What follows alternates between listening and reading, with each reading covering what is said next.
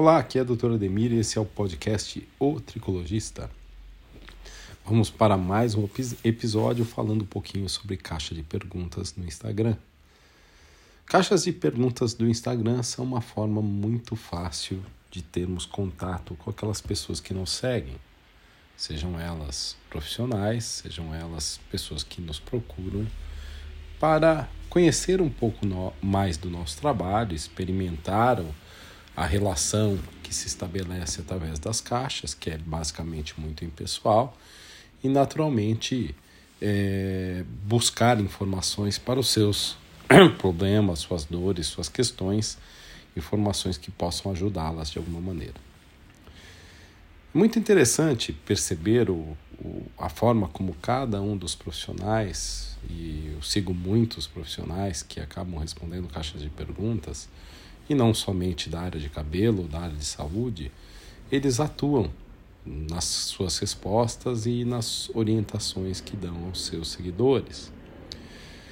Muitos deles têm uma performance mais didática, mais pedagógica, é, mais é, volumosa de entrega dos conteúdos, enquanto outros são mais objetivos.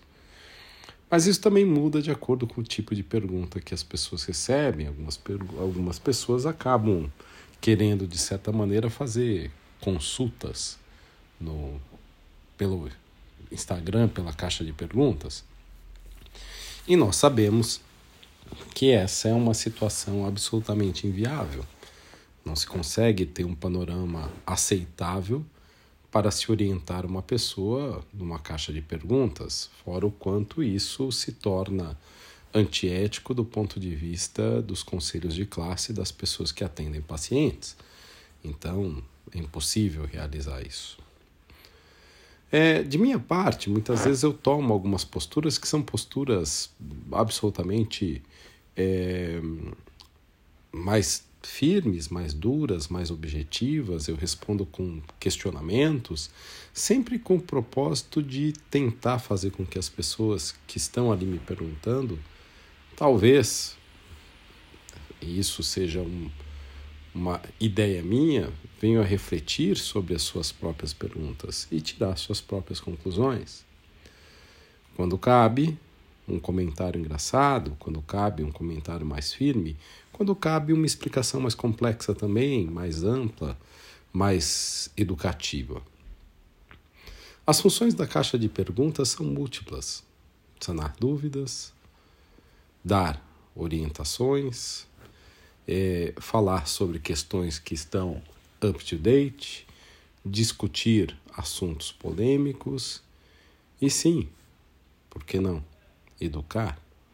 Educar talvez seja uma forma interessante de trabalhar a caixa de perguntas. Vale lembrar que todas as vezes que nós respondemos, algo sai dali que vai tocar aquele que perguntou e aquele que não fez a pergunta, mas que leu a caixa, leu a pergunta e está lendo a resposta. Hoje mesmo eu estava lembrando de um, de um profissional de saúde que é, de certa forma, influencer e que muda frequentemente sua forma de responder. Seja a forma de responder no, por vídeo, seja a forma de responder por escrito. Tem horas que eu perco um pouco a paciência com ele, muitas vezes deixo de acompanhar seus stories e suas caixas por achar que de repente existe uma certa tendência a um grau de egolatria que me incomoda né? e um tipo de situação que absolutamente eu acho inconveniente, desagradável e que eu mesmo não gostaria de passar para os meus pacientes. Quando ele é engraçado, quando ele usa o humor, da jocosidade nas perguntas, eu acho muito legal quando ele repreende eventualmente algumas das pessoas que fazem perguntas para ele, dependendo do tipo de resposta, me agrada. Mas eu percebo também que as pessoas gostam daquele estilo e gostam de um estilo oscilante ou do estilo oscilante dele, não necessariamente do estilo oscilante de qualquer pessoa né, ou de outros profissionais. É como se ele, da forma como agisse, fosse sempre uma caixa de surpresas. A gente nunca sabe como o que esperar das respostas que aquela pessoa dá. E talvez é, aquela seja a maneira como ele é, e não apenas um personagem, porque ele pode ali estar representando ou ser aquela pessoa mesma, né? e, ou, ou horas estar representando, ou horas ser ele mesmo. Então, é, cada caixa de perguntas fala um pouco sobre quem pergunta e fala, fala um pouco sobre quem responde. Eu já fui taxado muitas vezes de, de grosso, de, de prepotente, já fui tratado de muitas maneiras, que às vezes uma resposta minha mais dura, ela ele traz um, um, um comentário no meu direct. E nós vivemos numa época, talvez, que a sensibilidade das pessoas está muito grande. As pessoas elas não gostam de se olhar nos, no espelho. Então, é claro que quando eu recebo um direct né, meio, meio firme, eu, eu volto na pergunta e tento entender a pergunta em si, o propósito e faço, eventualmente, o meia-culpa quando eu me sinto desconfortável com aquilo que eu li e aquilo me toca e eu falo, poxa, não era o que eu queria passar, mas ainda assim eu transmiti isso e talvez a pessoa que me perguntou e outras estejam vendo dessa forma. Preciso mudar isso, preciso evitar esse tipo de abordagem. Em alguns casos eu olho e falo: não, é exatamente isso que eu quero transmitir, é essa informação que eu quero passar para quem está lendo, seja aquela pessoa que está lendo porque perguntou, seja a pessoa que está lendo porque me segue. É, mas responder caixas de perguntas é um desafio, porque você também está se expondo, você está expondo o conteúdo que você escreve a este, este tipo de julgo, a esse tipo de, de, de responsabilidade por aquilo que você está falando, e não só isso o, julgamento das pessoas em, em te definirem através de uma resposta escrita ou de uma resposta falada por conta de um vídeo como chato, como uh, uma pessoa interessante, como um cara inteligente, como um cara burro, como um cara divertido, como um cara bem-humorado, como um cara arrogante. Só quem se expõe sabe o quanto isso muitas vezes traz de impacto. É, talvez, talvez em alguns momentos eu tenha, apesar de abrir as perguntas e estar disposto a respondê-las, eu seja muito mais objetivo, seja às vezes quase monossilábico. Talvez eu esteja mais disposto a me expressar mais, a abrir mais o conteúdo. Mas todas as vezes que eu abro é porque eu sinto uma boa vontade de comunicar com as pessoas, de colocarem as pessoas em contato com algo que eu carrego comigo e que diz respeito à minha experiência, ao conhecimento que eu venho adquirindo ao longo dos anos. Esse conhecimento, essa experiência tendem a se expandir e a gente quer compartilhar, naturalmente que a gente quer compartilhar. E nas caixas de perguntas, às vezes as perguntas não vêm direcionadas àquilo que a gente quer compartilhar.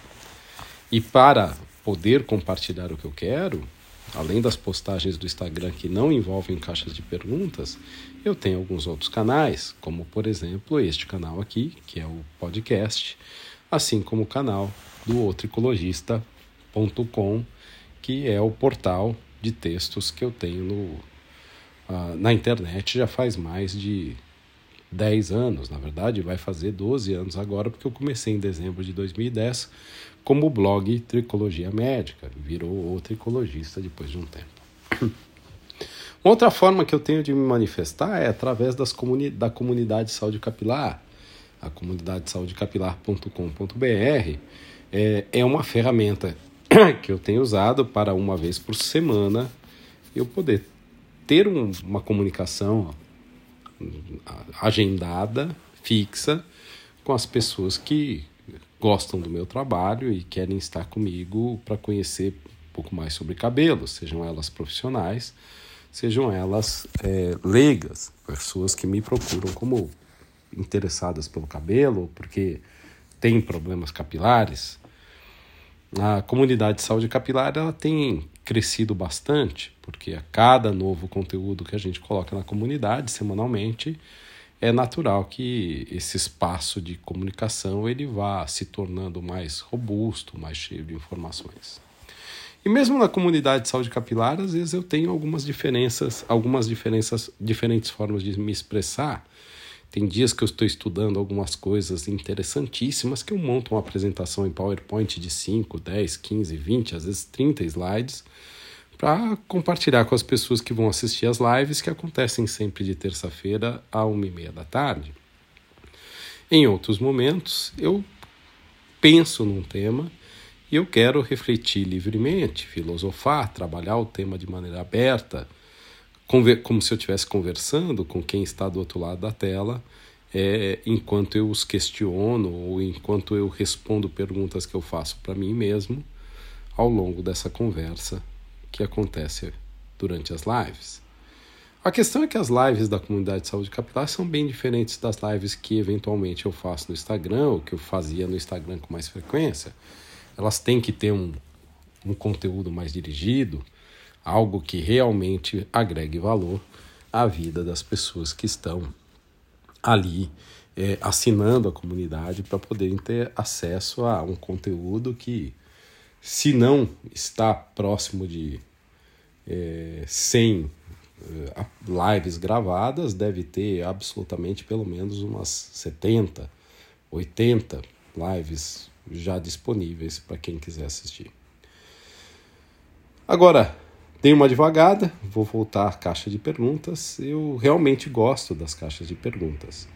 E eu tenho usado as caixas de perguntas também como uma ferramenta de estudo em relação aos meus seguidores, para entender quem tem mais dúvida, quais são as dúvidas mais comuns, quais são as dúvidas, quais são as pessoas que têm aquelas dúvidas que são mais comuns e naturalmente para entender o público com o qual eu tenho me comunicado.